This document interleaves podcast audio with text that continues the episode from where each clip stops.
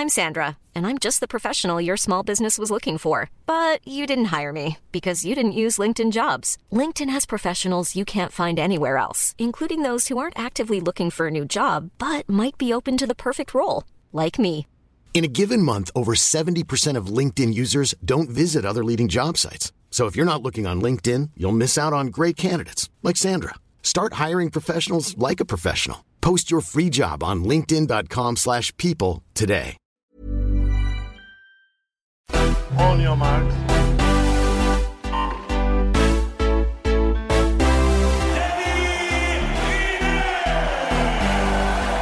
Salut à tous, c'est l'heure olympique, votre podcast quotidien pendant les JO de Tokyo. Cette journée, c'est la dernière, elle se termine bien pour la France avec une 33e médaille en or pour les handballeuses. Je suis Adrien Yo et pour commenter l'actu des Jeux, Laurent Vergne, Maxime Dupuis sont à mes côtés, mais également Cyril Morin, Christophe Godot et Raphaël Brosse. On a fait venir la crème de la crème de la rédac pour la DER.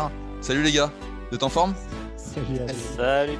En forme, euh, ouais, ouais, en forme. Moins, moins en forme olympique quand même qu'il y a 15 jours. Ouais, bah ça, ça m'étonne pas ça.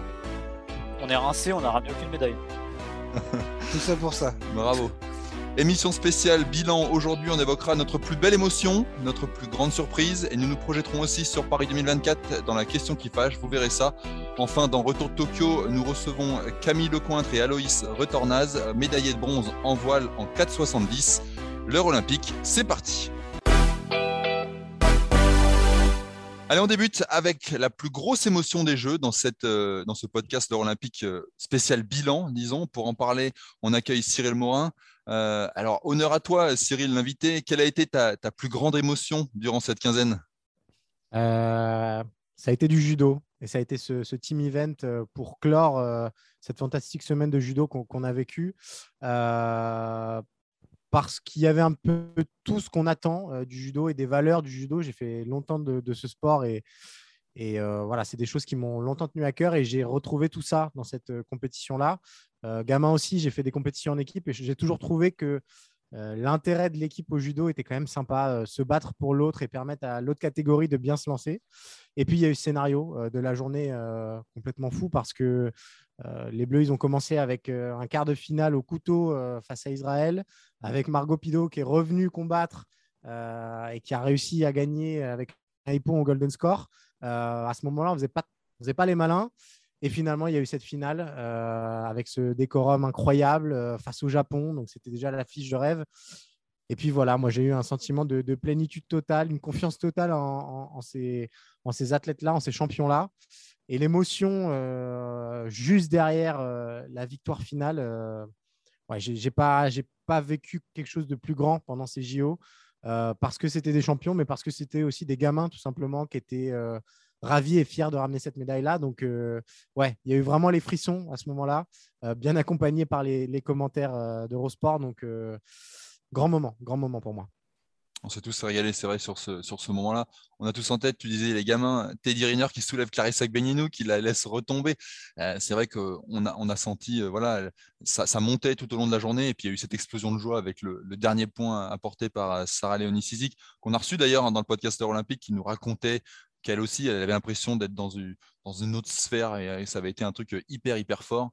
Laurent, toi, tu as choisi aussi un moment de, judo pour ton, ta plus grande émotion de ces Jeux?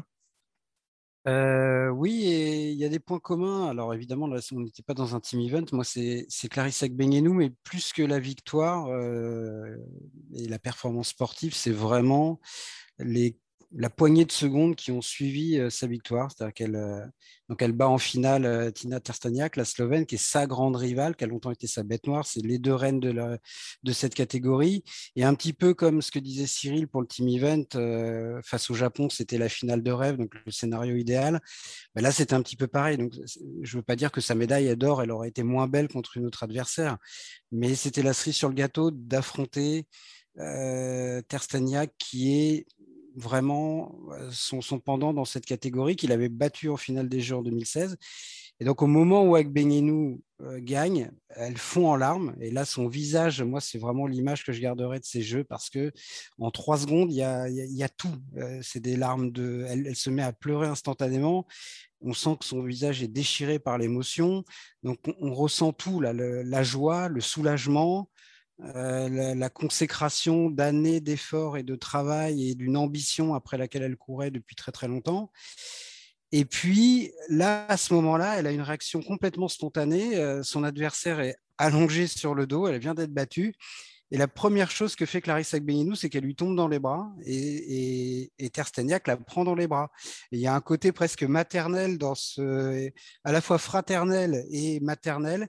Et j'ai trouvé cette image vraiment très très forte. Alors après, il y a l'autre image quand Clarisse Agbenienou va la, va la soulever euh, quand elle se, après qu'elle se soit saluée. Mais c'est vraiment cet instant-là, là où il y a tellement de spontané, spontanéité pardon, et d'émotion dans, dans, dans, ces quelques secondes. Euh, qu'on sent, euh, voilà, le combat est fini, elles, se sont données à fond. Et là, tout retombe et il reste plus que l'émotion et le respect immense qu'on sent entre ces, deux championnes. Comme une sorte de passation un petit peu parce que son adversaire, Clarisse, avait été championne à Rio. Euh, et, voilà, Clarisse prend la suite et on sent que c'est deux immenses championnes, effectivement. Ouais, même si elle l'avait dominé déjà depuis quelques années. Le, sportivement, en tout cas, le passage de témoin avait déjà été fait. Mais oui, tu as raison, on est aux Jeux Olympiques, donc euh, euh, c'est là que tout se jouait d'une certaine manière. Mmh, mmh, mmh. C'est vrai que c'était un, super moment. Je crois que ça nous a tiré une petite larmichette, hein, on va pas se mentir. Ah, je sais que tu étais, ah, bien, bien C'était un super moment. Maxime, toi, c'est un, cri, un, énorme ouf de soulagement euh, que tu as choisi pour euh, ton émotion des jeux. Ouais, c'est quand j'ai entendu le générique de cette émission pour la première fois. Voir Chevaux pour tant pis comme ça, j'imaginais pas. Eh ben, écoute, fait plaisir. J'espère que tu nous joueras une petite partition avant la fin, parce que c'est le dernier podcast, il faut absolument que tu finisses sur un solo. Tu, sors, un, album ou pas, euh, Adrien J'y pense, j'y pense. Et ton petit solo de batterie, c'était fantastique. J'ai été contacté par les majors. Ah bah, j'imagine. Euh, non, moi, c'est justement, alors Laurent parlait justement des petits moments qui nous séparent un peu de l'éternité, tout ça. Et là, moi, c'est le contre de, Nicolas Batum. Voilà. Tout simplement l'action défensive et peut-être même l'action la plus importante de l'histoire, de toute l'histoire du basket français. Et justement, il y a tout dans cette action parce que il y a, je sais pas, il y a peut-être un dixième de seconde ou même un peu plus longtemps où on se dit c'est foutu. Euh, Prepelic est passé. Il euh, faut rappeler ce qui se passe. On est à la fin de la demi-finale contre la Slovénie. Euh, un petit point d'avance pour l'équipe de France. Le ballon est dans les mains de Luka Doncic. Normalement, Luka Doncic, on se doute qu'il va shooter. Il est dans son coin favori en plus. Il l'a déjà fait en NBA, mettre des shoots cloches à cet endroit-là. On se dit, c'est parti. Il file le ballon après Pelic et là on se dit, on est presque soulagé de dire tiens, il a, il a pas voulu prendre le shoot, il n'était pas très adroit et finalement qu'est-ce qu'on voit, c'est que Prepelic rentre dans la défense française comme dans du beurre.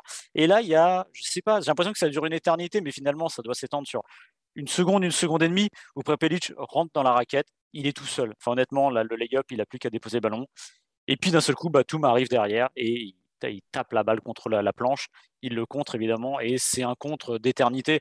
Et ce que j'aime bien dans, dans, ce match, évidemment, le côté, c'est toujours le basket, c'est-à-dire qu'il y a le côté euh, dernière seconde où tout peut jouer. C'est une explosion. Pour une fois, c'est pas une action offensive sur laquelle on explose. Et puis, il y a toute l'histoire autour de Batum euh, qui fait qu'il a souvent été, on va dire, absent ça comptait très fort. Il y a eu des matchs où il est passé complètement à côté.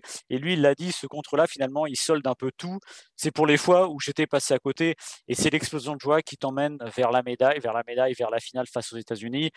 C'est vraiment, voilà, il y a, a tout dans cette action-là parce que tu as vraiment l'impression pendant la plupart du temps que c'est terminé, qu'il va aller déposer le ballon. Et Batum arrive derrière, Batman, comme on le surnomme, qui vient pousser le ballon sur le contre et c'est formidable une énorme euh, explosion de joie. Dans la rédac, hein, on peut aussi euh, le, dire, c'est vrai que euh, toute cette quinzaine, ça a été rythmé par des, cris de joie, et là, il s'en a été un, énorme. merci Cyril d'être passé dans le podcast de Olympique. on va accueillir un, autre journaliste de la rédaction pour évoquer à présent la plus grosse surprise des Jeux. Dans cette deuxième partie, on accueille euh, Christophe Godot, journaliste à la rédaction d'Eurosport. Euh, Christophe, on a choisi avec toi d'évoquer euh, la plus grosse surprise des JO. Vous avez choisi également chacun une surprise. Alors, quelle est la tienne? La surprise pour moi bah, date un peu, on dirait que c'était il, y a quasiment un mois, mais en fait c'était il y a deux semaines. C'était sur l'épreuve sur route du cyclisme féminin. C'est Anna Kizanofer, l'Autrichienne qui a été championne olympique de cyclisme sur route. Alors c'est exceptionnel ce qu'elle a fait tout simplement. Elle est partie au kilomètre zéro. Ça n'arrive absolument plus dans le cyclisme moderne. Pas chez les filles, pas chez les hommes, ça n'arrive plus. Elle, elle est partie au kilomètre zéro avec deux autres, euh, concurrentes. Et, euh, et, elle est partie toute seule à 43 km de l'arrivée. Sur la ligne au pied du Mont Fuji, elle, a été championne olympique. Derrière, c'est Annemiek van Vleuten qui a passé. Et Annemiek van Vleuten pensait qu'elle était championne olympique parce que, euh, parce que dans cette course, ce qu'il faut dire, c'est qu'il n'y a pas d'oreillette et que les Néerlandaises, a priori, se sont un peu emmêlées les pinceaux. Et euh, elle pensait que voilà, elle pensait que tous les échappées avaient été reprises, mais en fait non, il en restait une, Anna Kizanofer. Et son histoire, elle, elle est encore plus fabuleuse, c'est qu'elle n'est pas vraiment professionnelle. Elle a un job à plein temps à côté. Elle a fait une saison chez les pros en 2017 chez l'Auto Soudal. Ça lui a pas vraiment plu, enfin, elle n'a pas trouvé tout ce qu'elle voulait. Depuis, elle, continue à courir, elle, court dans le peloton, mais euh, elle n'est pas professionnelle. Et là, euh, là bah, elle a trouvé. Comme Maxime, en fait, il a un boulot à plein temps à côté. ne permettrait pas personnellement.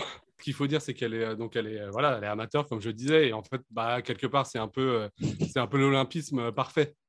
Voilà, pour, pour moi, c'était ça la surprise des Jeux. C'est vrai que c'était assez incroyable quand elle, la, deuxième a franchi la ligne. Même Jackie Durand et Yobdi Grazia aux commentaires sur Eurosport ont tout de suite vu qu'il y avait quelque chose qui, clochait. Mais elle n'a pas compris. Elle est, championne. Il va falloir lui dire. Elle va mal le prendre. Et finalement, elle a quand même rebondi derrière. Oui, mais même surtout même l'assistant néerlandais qui vient la, voilà l'attraper euh, juste après la ligne ne lui dit pas tout de suite. J'ai l'impression qu'il a un peu peur de lui dire, euh, de lui apprendre la mauvaise nouvelle. Mais oui, après c'est reprise parce qu'elle a été championne olympique du, du contre-la-montre. et, il y a cinq ans, elle avait subi une énorme chute. Euh, et on avait eu très peur pour elle d'ailleurs dans une descente. en fait, il y a cinq ans, elle devait être championne olympique et elle avait chuté à Rio dans, le, dans le final. Elle était toute seule et elle a chuté. Et euh, voilà, une dernière chose sur l'Autrichienne euh, Anna Kizanofer, c'est la seule médaille d'or, tout simplement, la seule médaille d'or de l'Autriche. Donc leur seule médaille d'or, ils l'ont obtenue au bout de deux jours. Quand même assez, euh, assez incroyable. c'est vrai que c'est une belle histoire, une sacrée surprise, évidemment. Ta surprise, Maxime, toi, elle est plutôt à chercher du côté des Italiens. Ouais, et de la marque Bon Tant pis.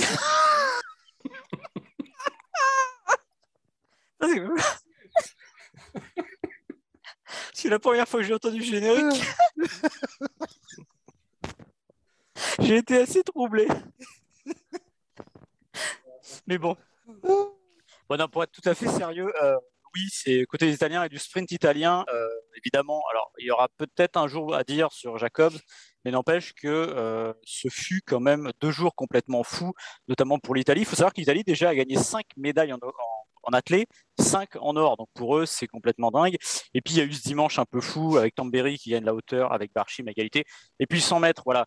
Euh, moi, ce 100 mètres-là, je le répète, il y aura peut-être des choses à dire plus tard, mais aujourd'hui, ça reste à 100 mètres un peu fou parce que on est parti des, trois, des trois jeux remportés par Bolt. Euh, on avait un, type qu'on connaissait déjà, un gagnant qu'on connaissait en avance. Là, on s'est retrouvé dans une situation un peu analogue à Paris 2003 où c'est hyper ouvert. Et au fur et à mesure euh, du week-end, on voit euh, arriver le Jacobs qui fait 9,94 au premier tour, il bat le record d'Italie. 9,84 en demi, il bat le record d'Europe. Et puis c'est 9,80 en finale. Voilà. Moi, j'ai beaucoup aimé ce, ce, ce 100 mètres là c'est évidemment une immense surprise parce que déjà, pour retrouver un Européen gagnant le 100 mètres, il fallait remonter à 92. Et puis un Italien, euh, c'est comme si vous me disiez qu'un Français allait gagner, gagner le 100 mètres. Donc il y a eu évidemment l'effet de surprise. Et je trouve qu'il est magnifié par euh, ce quart d'heure un peu fou italien. Et avec l'image, il faut regarder ce qui est plus sympa presque sur le 100 mètres. C'est quand vous le voyez passer la ligne et que vous avez Tambéry au bout de la ligne droite qui l'attend avec le drapeau, bras grands ouverts. Donc c'était un moment, un moment formidable. Et en effet, c'est une immense surprise parce que je pense que je ne sais pas combien étaient les cotes avant euh, les jeux, mais je pense que Jacobs n'apparaissait nulle part. Et même, euh, je crois que c'est Kerley qui dit, l'américain, qui dit euh, ce gars-là, je ne le connaissais pas. Voilà. Donc c'est pour moi l'immense surprise de ces Jeux Olympiques. Toi, Laurent, la surprise, elle est plutôt à chercher du côté de la, Serbie avec plutôt une surprise qu'on n'attendait pas là. C'est le principe de la surprise en même temps, mais mais disons moi, c'est une surprise plutôt négative. C'est-à-dire que des heureuses surprises, il y en a eu beaucoup. Euh, là, on parle de quelqu'un qui était très attendu, au contraire. Et la surprise, c'est le fait qu'il se soit pris les pieds dans le tapis. C'est Novak Djokovic euh, en tennis. Et à la limite, moi, avant les Jeux, j'avais des quelques petits doutes, euh, pas par rapport au niveau évidemment de Djokovic, mais de sa capacité à être euh, vraiment dominateur à Tokyo parce que Wimbledon était juste avant. On parlait beaucoup de ce Golden Slam, etc. Donc le Golden Slam, la possibilité de gagner les quatre grands chelems, plus les jeux dans la même année. Et donc, comme il avait déjà eu pas mal de malheurs au jeu, euh, je, demandais un peu à voir s'il allait pouvoir tenir. En revanche, une fois qu'il est arrivé en demi-finale du, simple messieurs, en marchant sur tout le monde, en déroulant comme il sait le faire et comme il le fait depuis des mois, et en plus il était en demi-finale du double mixte, Là, en revanche, ce qui s'est passé en l'espace de 24 heures où il a tout perdu, c'est-à-dire il a perdu d'abord en demi-finale euh, du simple messieurs contre Sacha Zverev alors qu'il menait 6-1, 3-2 service à suivre, donc tout allait bien. Et derrière, il a perdu 10 des 10 euh, jeux de suite, je crois. Il a plus marqué qu'un seul jeu jusqu'à la fin du match. Dans la foulée, c'est plus anecdotique, mais ça vient rajouter une couche. Il perd la demi-finale du double mixte. Et le lendemain, il va perdre la finale pour la médaille de bronze ensemble contre Pablo Carreno Busta et il va déclarer forfait pour la petite finale en, double mix parce qu'il était vraiment complètement rincé physiquement et psychologiquement. Et j'avoue très humblement que je n'ai pas vu venir euh, cet épisode-là. Euh, si vous m'aviez dit au matin de, ces deux demi-finales, Djokovic, dans 24 heures, il va repartir sans rien, sans aucune médaille, bah, je ne l'aurais pas cru. Donc, euh, pour moi, ça reste un des événements les plus surprenants de ces jeux. Euh, parce que, encore une fois, vraiment rien ne l'indiquait encore euh, juste avant que l'événement ne se produise. Merci messieurs pour vos trois surprises. On va passer à une autre catégorie que Laurent, tu nous as, soumis l'idée. On a trouvé ça plutôt, sympa. les stars oubliées. C'est vrai qu'on parle beaucoup des, immenses stars, mais il y en a qui gagnent beaucoup de médailles, qui gagnent des titres, mais on s'en souvient plus du tout. Christophe, qui est-ce que tu as choisi? L'archer Hansan, euh, bah, vous n'avez sans doute pas vraiment entendu parler d'elle, mais elle est quand même triple médaillée d'or olympique. À Tokyo, il n'y en a pas mille des triples médailles d'or olympiques, il y en a six. Il y a évidemment Caleb Dressel, évidemment Emma McKeon, mais il y a aussi Hansan, donc qui a remporté trois, ces trois épreuves tout simplement en tir à l'arc. Euh, bah, pour elle, c'est déjà exceptionnel puisqu'il n'y a que deux Coréens qui avaient remporté trois médailles d'or dans, des JO, mais c'était aux JO d'hiver c'était euh, Victor Han, donc, qui est devenu russe euh, depuis, et, euh, June en patinage de vitesse. Au JODT, ça avait tout simplement jamais été fait. Donc, donc déjà, rien que ça, c'est exceptionnel. Et en plus, il faut savoir qu'elle a créé un peu la polémique en Corée du Sud parce que voilà, elle a les cheveux très courts. Et pour certains, c'est un symbole de féminisme et ça passe pas vraiment là-bas. Donc voilà, donc elle a marqué les jeux sportivement, mais aussi hors du, terrain, j'allais dire. Tu as cité parmi les autres médaillés euh, c'est le choix de Maxime? Ouais, alors tu as dit évidemment, mais j'ai l'impression que ce n'est pas une évidence, euh, Il faut savoir que McKeon est tout simplement l'athlète la plus médaillée de ces Jeux. Elle a gagné sept médailles. Euh, donc quatre titres olympiques. Évidemment, euh, son problème, je pense, dans les bassins, c'est d'être à côté de Caleb Dressel, qui a vampirisé toute, euh, toute l'attention, cinq médailles d'or. Mais quand on euh, prend un peu de recul et qu'on regarde ce qu'elle a fait, c'est tout abonnement exceptionnel, puisqu'elle gagne le 50 mètres nage libre, le 100 mètres nage libre aussi en individuel. évidemment, rien que ça, normalement, ça devrait vous mettre dans une sphère médiatique exceptionnelle. Or, hormis en Australie, euh, c'est passé presque inaperçu, sans doute aussi, encore une fois, je le dis, à cause de Caleb Dressel. Elle a ajouté le 4, 4 x 100 nage libre et le 4 x 100 4 nage. Quatre titres, euh, cette médaille, c'est un peu plus du tiers de tout ce que l'Australie a gagné dans les bassins, donc c'est tout bonnement exceptionnel. C'est vrai que je suis étonné que ce soit passé sous silence, même, on va être honnête, même nous, euh, on n'en a pas fait un événement, alors il faudra regarder à quel moment sont tombées ces médailles, ce qu'il y avait en face dans l'actualité française, mais c'est presque passé inaperçu, finalement, c'est presque en regardant tout simplement le tableau de médailles qu'on se rend compte qu'elle a fait des jeux exceptionnels. J'espère que dans son pays, J'imagine que ce n'est pas le cas, que ce n'est pas passé inaperçu, parce que cette médaille, euh, ce n'est pas tous les jours. Et gagner le 50 et le 100 nage libre, c'est assez formidable. Donc, mmh bravo à Mac McKeon. Lui rend un bel hommage. Laurent, toi, tu as choisi une autre discipline, c'est en sabre? Oui, en escrime, un sport qui me tient à cœur. Et en sabre, effectivement, alors, le sabre, c'est euh, vraiment le truc des Hongrois. On parle de l'école hongroise. Il y a une école hongroise en escrime, mais particulièrement au sabre qui remonte à très très longtemps. Et Aaron Shilagi, qui est le, dernier, euh, la dernière star entre guillemets du, sabre hongrois, avait été sacré champion olympique à Londres en 2012 et à Rio en 2016. Et donc il arrivait à Tokyo pour accomplir ce qu'aucun escrimeur n'avait jamais accompli chez les hommes, c'est-à-dire devenir trois fois de suite champion olympique en individuel dans une arme.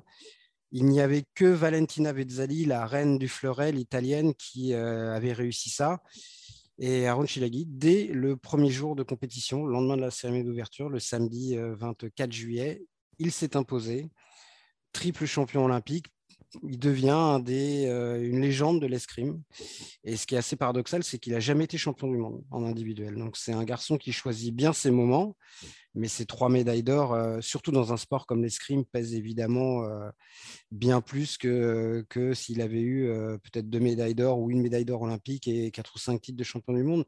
Donc c'est un exploit colossal. Il a ajouté une médaille de bronze dans l'épreuve par équipe. Mais c'est vraiment ce, triptyque mmh euh, Londres, Rio, Tokyo qui, fait, qui le fait changer de dimension et qui le fait vraiment entrer dans, la très grande histoire de ce grand sport olympique. Et comme c'était, euh, Christophe en parlait tout à l'heure à propos du cyclisme sur route euh, dans sa surprise, mais là c'est pareil, c'était au tout début des Jeux, c'était vraiment le premier jour.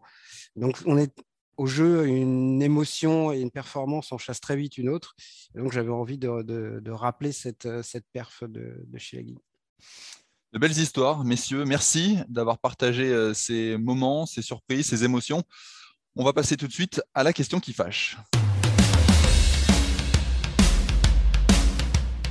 La question qui fâche, aujourd'hui, on va se concentrer sur le bilan des médailles. Pour en parler, on accueille Raphaël Brosse, journaliste de la rédaction, spécialiste notamment du judo. Il a participé à plusieurs reprises à, l'Euro olympique. Alors la question qui fâche, on a eu 33 médailles. Est-ce inquiétant en vue de Paris 2024 Bah, oui, forcément, dans la mesure où c'est quand même le plus faible bilan euh, pour une délégation française en nombre de médailles euh, depuis euh, au XXIe siècle, on va dire. 33 médailles, c'est le même bilan qu'à Athènes en 2004. Ce qui sauve un tout petit peu les meubles, c'est, ce sont les 10 médailles d'or. Il y a eu les médailles en Sportco qui ont ces, titres, ces trois titres-là ont permis quand même d'embellir le, bilan à ce niveau-là.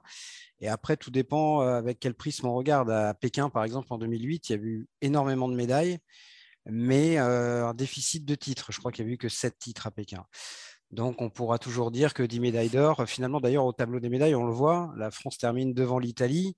Euh, on a la huitième place. Oui. Voilà, même nombre de médailles d'or que les Italiens mais parce qu'on a une médaille d'argent ou deux médailles d'argent en plus, on termine devant eux. Alors moi, je suis pas emballé par ce, qu'on appelle le tableau des médailles officielles, c'est le tableau des médailles d'or en fait. moi, je préfère les jeux qu'ont fait les Italiens, qui ont 10 titres comme nous, mais 40 médailles, que, que, que les jeux des Français. Alors maintenant, par rapport à Paris 2024, c'est vrai que Claude Nesta, qui est le, directeur, le manager de la performance de haut niveau, enfin, je me souviens plus son titre exact, euh, à la NS, avait clairement dit que Tokyo devait servir de tremplin pour Paris. Donc là, le compte n'y est pas du tout. Si vous regardez par exemple les Britanniques, qui à Atlanta, à Sydney, à Athènes, avaient fait des jeux très moyens, à Pékin, qui était leur, leur jeu d'avant Londres, c'était leur Tokyo à eux, ils avaient effectuer un bond dans la hiérarchie et en nombre de médailles très impressionnant. Donc c'est un petit peu ce qu'espérait le CNOSF et la délégation française. Or là, on a quand même sensiblement reculé. On passe de, on a perdu presque une dizaine de médailles en, cinq ans. Donc oui, c'est inquiétant. Et ce qui est inquiétant, c'est que on a des sports majeurs euh, de, l'olympisme où vraiment on a du mal à voir des, des, solutions à court terme. Or là, on est vraiment dans le court terme. On ne va pas révolutionner le sport français en trois ans. Ce n'est pas possible. Donc, euh, prenez un sport comme l'athlétisme, une seule médaille, très très peu de finalistes. Ce qui est encore plus inquiétant que d'avoir une médaille, c'est d'avoir huit finalistes. Les finalistes, ce sont ceux qui terminent dans les huit premiers. Donc c'est inquiétant. Claude Anesta a dit qu'ils allaient, euh, plutôt que de faire la révolution qui n'est pas possible de faire, ils allaient cibler, faire un accompagnement spécifique pour permettre d'optimiser la performance quasiment athlète par athlète. Donc plus que de s'occuper euh, des sports, on va s'occuper des athlètes dans chaque sport pour essayer de les amener euh, à l'excellence. Donc après, quel objectif sera fixé pour 2024 Je rappelle quand même que Laura Flessel, qui avait précédé Roxana Maracineanu au ministère des Sports, avait dit en 2017 qu'il fallait viser 80 médailles. Aujourd'hui, honnêtement, 80 médailles, même avec un effet domicile, même avec le mmh. fait d'être engagé dans beaucoup plus d'épreuves parce que vous êtes le pays organisateur, ça paraît, euh, ce, serait un miracle, vraiment. Donc, euh, il faudra voir ce qui est possible de faire. Mais aujourd'hui, ce ne sont pas des très bons jeux pour la délégation française, ça c'est clair. Raphaël, toi, tu as, on parlait, le judo, ça a été quand même un pourvoyeur de médailles. Est-ce qu'il y a des motifs d'espoir à chercher dans certains sports, escrime, je pense, judo? Alors moi déjà, là où j'ai beaucoup d'espoir, c'est qu'on a beaucoup, beaucoup d'athlètes qui ont donné rendez-vous pour Paris 2024. Donc ça veut dire qu'on aura une très grande délégation avec beaucoup d'athlètes très motivés. Trêve de plaisanterie, euh, effectivement, le bilan n'est pas très bon, mais euh, tu l'as dit, Adrien, certains sports, certains sports bastions, comme le judo, ont quand même répondu aux attentes et euh, il y a encore une marge de progression. En judo notamment. Je pense aux titres que certaines n'ont pas pu aller chercher et que d'ici trois ans, potentiellement, il y aura eu plus d'expérience. Et je pense vraiment que le bilan du judo pourrait être encore meilleur dans trois ans. Mais évidemment, il va falloir aller chercher des médailles dans d'autres domaines où nous avons été très, déficients cette année. Laurent parlait, l'athlétisme et la natation sont deux euh, disciplines très grosses pourvoyeuses de médailles. On peut aussi ajouter le cyclisme. Trois disciplines dans lesquelles les Français n'ont pas vraiment brillé, c'est moins qu'on puisse dire. Ce que je remarque, c'est que euh, à Londres, euh, l'athlétisme avait été un petit peu en dents, quoique il y avait quand même le titre de Renaud Lavilloni, mais on a eu la natation qui a ramené cette médaille. À Rio, c'était un petit peu une situation inverse. L'athlétisme avait permis de combler un petit peu les lacunes de la natation. Là, euh, que ce soit euh, en, natation ou en athlète, ça a été compliqué dans les deux cas de figure. Et euh, oui, le problème, c'est qu'en trois ans, on va vraiment avoir du mal à faire monter le total de médailles de ce point de vue-là. On parlait de l'exemple britannique tout à l'heure. ils n'ont pas changé en trois ans, ils n'ont pas réussi en quatre ans à devenir extrêmement performants. C'était quelque chose sur du très long terme. Leur stratégie, la stratégie de Yuki Sport, elle a été mise en place sur 20-25 ans avec des moyens et euh, des investissements autrement différents que ceux que l'on a en France culturellement parlant. Donc euh, moi, euh, les 80 médailles, ça me paraît être un objectif tout à fait illusoire. peut-être 50, peut-être 60, c'est encore trop tôt pour donner un objectif chiffré. Il y a une marge dans certains sports forts. Donc on parlait du judo, on parlait de l'escrime. Il y a aussi beaucoup de médailles à aller chercher dans d'autres domaines, mais le, le, retard paraît conséquent, très clairement. Donc euh, oui, comme disait Laurent, il va falloir ajuster un petit peu, voir en fonction des athlètes à potentiel, cibler les investissements. C'est difficile de parler comme ça quand on parle de mmh. performance humaine, mais c'est un petit peu la réalité là en ce moment. Et, euh, puis voir ce que ça va donner. Mais euh, effectivement, le... Tokyo n'a pas été vraiment un tremplin, le tremplin que l'on pouvait espérer en tout cas. Je pense qu'il faut clairement oublier hein, ces 80 médailles. Ça a été dit il y a quelques années. Il faut être un peu plus réaliste. Est-ce qu'à 50 médailles, on serait déjà content bah. du, bilan? Bah, enfin déjà, moi déjà au départ 80 médailles, ça me paraît complètement fou parce que là tu doubles déjà ton ton capital, on va dire habituel ou ton plus haut, on va dire sur les 25 dernières années. Euh, je trouve que 60 médailles déjà, c'est remarquable, c'est remarquable pour un pays comme la France parce qu'il faut toujours prendre en compte euh, la, dire, la, relation au sport, la démographie, toutes ces choses-là. Donc déjà 60 médailles, ce serait formidable. Mais après voilà, c'est une fois qu'on a dit ça, euh, c'est pas en claquant des doigts, c'est pas juste l'effet domicile qui va faire qu'évidemment que ça va pousser les athlètes. On sait très bien que l'adrénaline, tout ce qui se passe dans un stade, ça aide à gagner. Le sport français est bien placé pour le savoir, mais on ne peut pas le décréter ainsi. Les Anglais, le point, les Anglais, ce qui est intéressant, c'est que leur point bas, c'est Atlanta 96, c'est, euh, je crois, 15 médailles et un titre pour Redgrave. Mmh. Voilà. Ils ont un titre olympique et là, ils disent non, mais là, ça va plus du tout. Là, on est passé, c'est l'empire des clients, etc. Puis après, il récupère les Jeux de, Londres et donc il commence à dire bah, il va falloir investir. Et le problème, c'est je pense qu'en France, on a un problème, de, problème culturel par rapport à ça. C'est que l'investissement a été fait, par le public, mais aussi beaucoup par le privé. C'est-à-dire qu'aujourd'hui, en France, il faut qu'on bah, se retrouve ses manches et que le privé participe aussi à cibler parfois euh, des athlètes, à les aider. Euh, c'est pas un gros mot d'investir. Euh, aujourd'hui, l'un ne va plus sur l'autre. C'est pas seulement en claquant des doigts qu'on gagne des titres. Donc, le souci, c'est qu'il faut aller vers ça, il faut peut-être aller même démarcher. Je ne sais pas comment fonctionne euh, aujourd'hui le sport français autour de ça, mais il faut euh, carrément y aller parce qu'en plus, à la décharge du sport français, bon, c'est un peu pareil pour tout le monde, mais il y a eu le Covid qui n'a pas aidé. Voilà, il y a eu sûrement du retard qui est lié à ça. Maintenant, il faut se dire que les Jeux, c'est dans trois ans. Et dans trois ans, euh, c'est Laurent qui dit ça, il me semble, on ne révolutionne pas un sport et le sport français en général. Donc, à part, à mmh. part commencer à mettre vraiment le paquet sur les sportifs, les aider aussi à pouvoir ne se consacrer qu'à leur discipline, c'est important. Voilà, on ne peut plus être dans l'entre-deux si on veut vraiment euh, aller au bout de nos ambitions. Et encore une fois, 80 médailles, ça me paraît beaucoup. Mmh, mmh. J'ai regardé sur Tokyo, je crois qu'on a en plus 13 médailles qui sont euh, issues du collectif c'est-à-dire entre les équipes euh, d'escrime, euh, le judo, ça. Et c'est presque ça. Alors, c'est bien, mais c'est un peu un tout petit peu cache-misère parce qu'on a besoin d'individus qui peuvent aller taper beaucoup de médailles. Il n'y a pas de secret. Si on veut taper euh, beaucoup de médailles, il faut en avoir en natation, en athlée. Voilà, les, grosses disciplines qui sont pourvoyeuses de médailles. les États-Unis, c'est 30 médailles en natation, 26 en athlétisme. Alors, on n'arrivera pas à leur niveau, mais déjà, monter à 4, 5, 6 dans les deux disciplines, ça change beaucoup de choses sur le final. Après, encore une fois, 80, ça me paraît quand même très illusoire, à mmh. moins d'avoir une réforme qui fasse qu'on compte maintenant les médailles. Une médaille pas sportive quand, quand, on gagne en handball. bah là, on serait bien. de, toute façon, quand, quand tu fais deux médailles au cumul athlétisme, natation, c'est forcément ah difficile quand même. C'est un énorme handicap de, pouvoir faire ne serait-ce que 35 ou 40 médailles. C'est très compliqué. Donc, euh, il faut se souvenir qu'à Rio, par exemple, il y a deux sports, athlé et boxe, qui à eux deux avaient ramené 12 médailles. À Tokyo, c'est une. Donc, euh, le déficit, il peut, il peut très très vite monter. C'est pour ça que moi, plutôt que de compter sur le. Oui, le judo peut mieux faire. Euh, mais c'est déjà pas mal, ouais. Ouais, l'escrime peut mieux faire. L'escrime a fait cinq médailles dans deux titres, alors que plusieurs de ses leaders sont passés au travers en individuel. Donc le bilan aurait pu être encore meilleur, mais mm. des jeux, c'est ça, c'est forcément dans chaque sport des bonnes surprises et des mauvaises surprises. Et cet équilibre-là, il existera toujours et on ne maximisera jamais un potentiel de médaille.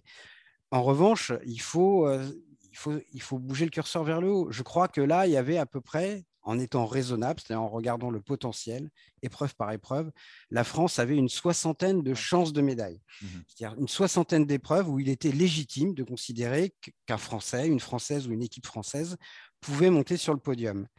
Euh, on en a 33 à l'arrivée, c'est-à-dire à peu près un tout petit peu plus d'un sur deux.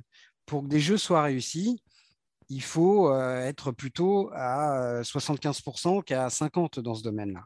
Donc, il faudra petit à petit, au fil des prochaines échéances, sport par sport, voir quel est le potentiel de médaille de la France.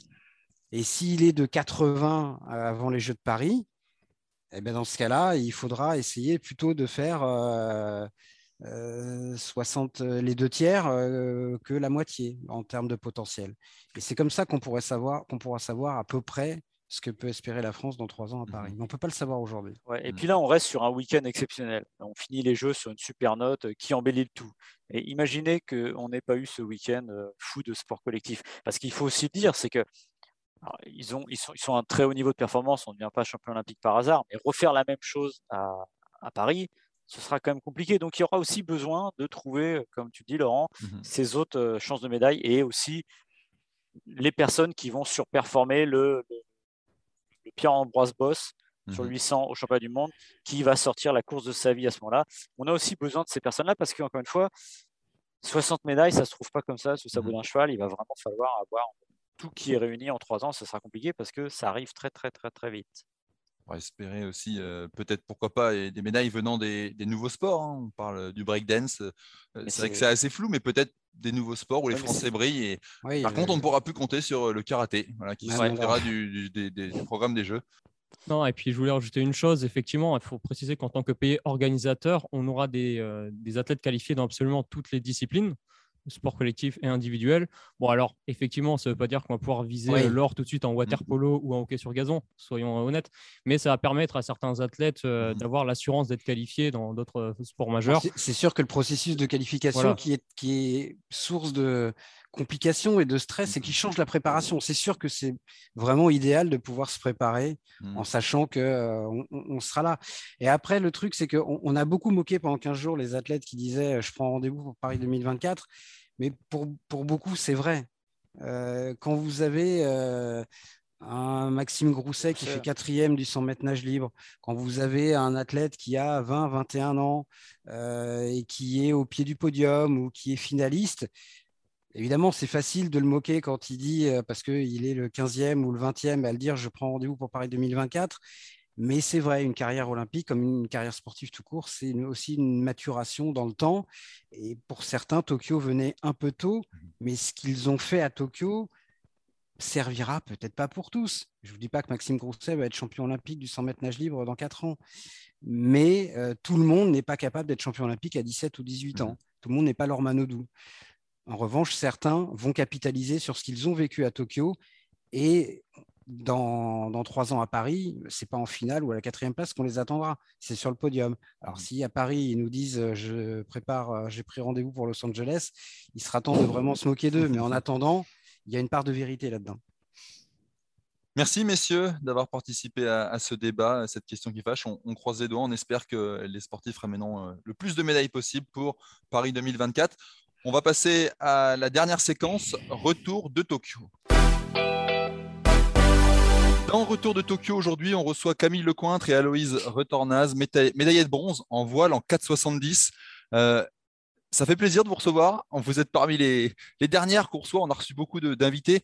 Euh, une nouvelle médaille de bronze pour la voile. J'imagine que ça doit vous rendre hyper fier.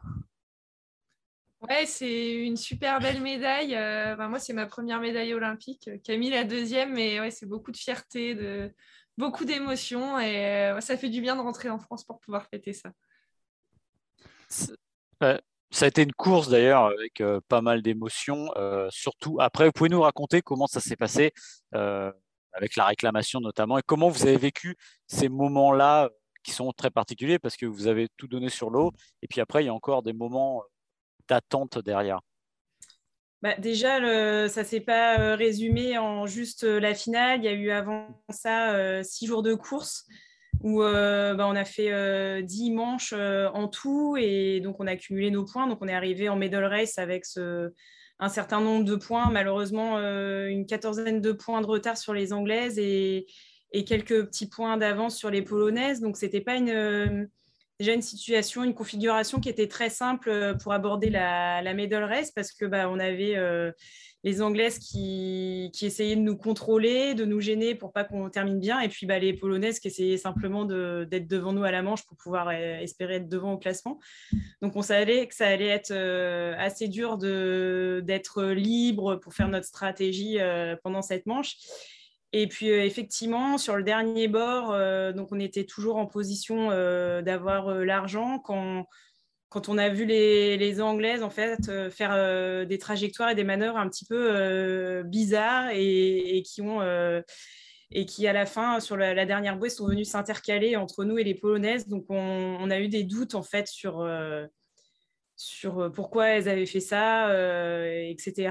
Et, donc on a apporté une, une réclamation à la fin de la manche bah, pour éclaircir justement ses doutes. Et, c'est vrai que ça a laissé un petit moment de flottement après la manche, euh, le temps bah, de, de, passer devant le jury et d'éclaircir ses doutes. Et voilà, on n'a pas tout de suite pu célébrer la, médaille de, bronze. Mais aujourd'hui, vas-y, vas-y. non, j'allais revenir là-dessus. Comment vous, vous êtes allé leur parler, par exemple, aux Britanniques pour comprendre ou non, vous laissez ça dans les mains des juges? Bah, il y, a quand même un protocole assez strict. Euh, la réclamation, il faut la, faut la déposer au juge. Euh, et c'est vrai qu'avant du coup de comparaître devant ces jurys, ben, il y a quand même un moment où, il ne faut pas aller voir l'adversaire. Euh, voilà, après, y a, les jurys ont délibéré et quand ils nous ont donné le verdict, ensuite on a, on a échangé avec elle et puis on a, on a accepté la, décision du jury. Hein, en fait, on a fait cette réclamation aussi parce qu'en medal race, tout va, va très très vite. Il y a un arbitrage direct, mais les arbitres ne peuvent pas toujours juger ce qui se passe parce qu'en fonction de l'état de mer, tout ça, c'est un peu être compliqué à juger. Donc, euh, en fait, on a eu un arbitrage vidéo, on va dire, en mm. quelque sorte, euh, après coup. Et voilà, bon, on est. Il n'y a pas eu de, guerre avec les Anglaises euh, à l'issue de la réclamation. Non, et, mais vous ont dit quoi, justement, quand vous êtes allé les voir? En fait, on s'est chacune expliqué sur nos positions. On leur a expliqué qu'on avait eu des doutes et que et voilà, mais qu'après visionnage de, de, la manœuvre, de, de la manœuvre, on pouvait pas. C'est vrai qu'on pouvait pas. Enfin voilà, il... bon, ça explique pas tout, mais euh, voilà, on saura jamais en tout cas. on saura jamais. Peut-être qu'elles ont simplement euh, mal. Une chose est certaine, c'est qu'elles ont mal navigué sur cette portion-là, et donc elles sont venues. Euh, s'intercaler quoi mais voilà elles ont compris notre position elles ont compris qu'il y avait aussi beaucoup d'enjeux et que et que c'était aussi un droit de, de faire cette réclamation mais pour être, clair, est-ce que, parce que j'ai lu, et là vous le dites, que vous avez accepté la décision du jury, j'ai même cru lire que vous aviez dit que ça avait levé vos doutes. Aujourd'hui, vous n'avez plus aucun doute sur la nature de leur manœuvre et après, je ne connais pas le background, mais quel aurait été leur intérêt? En fait, pourquoi est-ce qu'elles auraient volontairement euh, fait cette manœuvre pour euh, que les Polonaises plutôt que vous aient la médaille d'argent? Alors, le pourquoi, on n'a pas trop d'explications. Euh, enfin voilà, c'est un peu, enfin c'est des, personnes qu'on connaît depuis longtemps. On fait beaucoup de régates avec elles. Il y avait beaucoup de, phases finales qu'on avait gagnées contre elles. Donc voilà, ça, en fait, on ne saura jamais et c'est pour ça qu'on ne garde pas les doutes et qu'on laisse plus de place à, ces questionnements-là parce que voilà, nous, on veut célébrer notre médaille on, aurait pu euh, engranger des points d'avance plus tôt dans la semaine euh, si, on, si, on, avait encore navigué avec, euh, avec bah, des meilleures sensations. Donc voilà, maintenant, en fait, on ne se pose plus la question et on, savoure. C'est le jeu du sport, en fait. Il y a, des, règlements, il y a, des, procédures et voilà, la procédure a abouti sur ce résultat-là et nous, on a envie de profiter maintenant. Et alors, j'ai une autre petite question par rapport à ça. Est-ce que le fait que euh, votre réclamation, elle, jouait en fait entre est-ce que vous allez avoir le bronze ou l'argent? Est-ce que c'est pas ça aussi qui fait que vous arrivez globalement à l'accepter? Parce que si ça avait été entre une médaille d'argent et une médaille d'or, je pense que là, ça aurait été euh, évidemment l'argent c'est mieux que le bronze, mais la différence entre l'or et l'argent est sans doute beaucoup plus important qu'entre l'argent et le bronze. Non, ce qui fait aussi qu'on l'accepte, c'est que ben, dans notre discipline, il y a aussi des choses qu'on ne peut pas, maîtriser. Et ce que font les adversaires, leur trajectoire, leurs décisions stratégiques, on n'a aucune influence euh, sur ce qu'elles vont faire. Et, malheureusement, euh, ça fait, ça fait partie du jeu aussi que bah, des bateaux, des fois, euh, perdent des places ou, ou en gagnent ou viennent s'intercaler à certains endroits. Et c'est donc c'est ça qui nous a fait aussi euh, accepter, c'est qu'on s'est rappelé que bah, dans notre sport, oui, on ne peut pas maîtriser euh, ce que font les autres. Quand les autres font des erreurs, bah, ça nous est euh, bénéfique. Quand les autres font pas d'erreurs et que nous, on en fait, ben, c'est nous qui, rétrogradons. Donc, comme disait Aloïs tout à l'heure, des, points perdus, on peut aller en chercher ailleurs. La, semaine a été très longue, on a fait aussi des petites erreurs bah, quelques fois et, les autres, bah, clairement, en ont fait moins que nous. Quoi. Camille, toi, tu, euh, du coup, tu as obtenu ta deuxième médaille de bronze, quatre ans après celle obtenue à Rio déjà. Quelle saveur elle a? Les conditions étaient différentes, mais euh, voilà, comment tu les savoures les, les deux? Bah, les scénarios étaient vraiment euh, différents. À Rio, avant cette finale, on n'était pas sur le podium avec Hélène, on était, je crois, en quatrième ou cinquième position.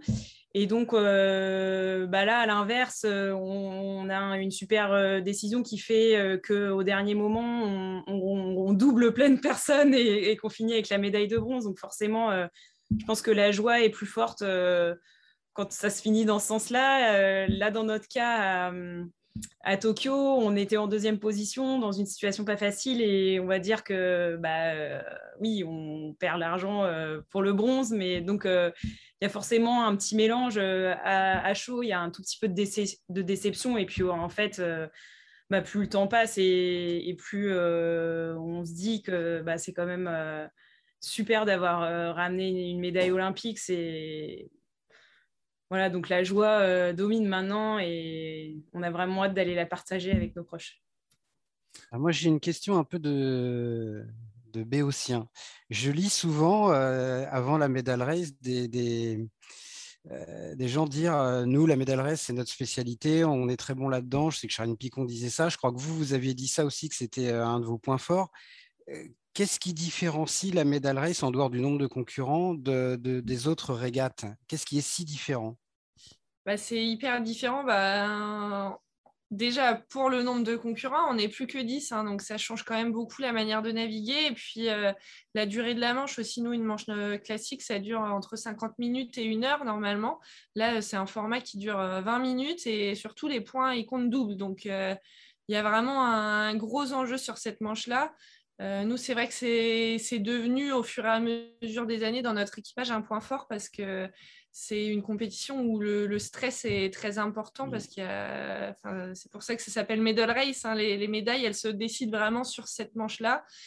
Et euh, ben nous, on avait réussi à faire, euh, à faire ce travail, de travailler euh, pour, pour savoir naviguer proprement sous pression. Et c'était devenu un point fort par rapport à nos zones concurrentes. Après, chaque scénario de medal race est différent. Et c'est vrai que là, on était dans une position qui était très difficile parce que l'anglaise avait beaucoup de points d'avance. Et euh, pour elle, en fait, c'était très facile de, nous contrôler, de nous mm. marquer euh, sans prendre de risque, en fait, pour sa, pour sa position. Donc, on va dire qu'on avait euh, plutôt tout le monde contre nous plutôt que. Enfin, on, avait tous les gens qui voulaient que défendre leur place et ben, nous, on n'était on pas dans la position la, plus facile à gérer en termes de points. vous étiez en tête, en fait, vu que les Anglaises étaient assez confortable. Vous étiez en tête de la de l'autre course, quoi. Celle pour les médailles. Mm. Et puis, enfin, le fait que l'anglaise ait beaucoup de points d'avance, on a été vraiment euh, les personnes euh, pour elle les plus dangereuses, et donc ça fait qu'on avait un bateau qui pouvait complètement dédier sa manche à, essayer de nous faire rater. vous avez vous avez vécu. Euh, plusieurs jours au village olympique. On entend beaucoup de choses. Il y a pas mal d'athlètes qui sont venus nous raconter un petit peu les coulisses. Racontez-nous un peu qu'est-ce que vous avez croisé comme star, euh, comment ça, comment ça, comment ça marche. hein. ah bah alors. Ouais, vous allez être déçus parce qu'on a passé que quelques heures au village olympique. En fait, ah. euh, nous on était dans un dans un hôtel proche de, de la marina d'Enoshima entre membres de l'équipe de France de voile. Donc, euh, on a seulement eu l'autorisation quand la compétition a été terminée d'aller au village. Donc, on a, on a pu découvrir le, village euh, deux jours. voilà, et on a croisé quelques, quelques athlètes, mais pas, pas de grosses stars, hein, je crois, euh, à part les athlètes français, évidemment, encore en lice. c'est une, une, petite frustration, ça, d'être un petit peu en dehors de, du reste des athlètes, ou vous avez un peu l'habitude souvent en voile, non? On a l'habitude en, voile quand même de pas beaucoup se mélanger, on va dire, avec les sports de terre. Quoi. Euh, bon, c'est sûr que c'était une petite frustration, surtout au moment aussi de la cérémonie d'ouverture bah, qu'on n'a pas pu faire. Du coup, euh, qu'on était vraiment isolés dans notre bulle sanitaire euh, à, une heure de Tokyo. Voilà, bon, après, on, est quand même content d'avoir pu faire cette petite sortie le dernier jour au village olympique. C'était un peu notre journée à Disneyland. C'était cool, mais bon, bah, là, va falloir vivre d'autres Jeux Olympiques maintenant pour, euh, aller découvrir euh, le reste du village. Ça tombe bien, c'est dans trois ans, à Paris 2024. Euh, on, vous souhaite le, meilleur. Je sais que vous allez repartir dans vos familles du côté de Brest pour fêter vos médailles. Encore félicitations. Merci d'être venu dans l'heure olympique. Et puis, on se dit à bientôt. Salut. À bientôt, merci. Merci, merci beaucoup. L'heure olympique, c'est terminé pour aujourd'hui et pour cette quinzaine. Demain, euh, vous retrouverez un best-of des invités, les meilleurs passages des médaillés dans l'émission. Il ne me reste plus qu'à remercier nos auditeurs. On espère que vous avez pris du plaisir à nous écouter. Un grand merci à vous aussi, messieurs. Ce fut un plaisir de participer à ce podcast. On remet ça à Paris? En date. Rendez-vous pour Paris, nous aussi. à Pékin? À Pékin? À Pékin, oui, ou à Pékin. Et euh, tu parlais tout à l'heure de croiser les doigts, Adrien. J'espère que toi, tu vas bien te les détendre pour nous jouer un dernier concerto de Montampi. Exactement. Je lance ça de suite après vous avoir salué. Profitez bien et on se revoit très vite. Un grand merci à toi. Salut, merci. Merci, Adrien. Ciao.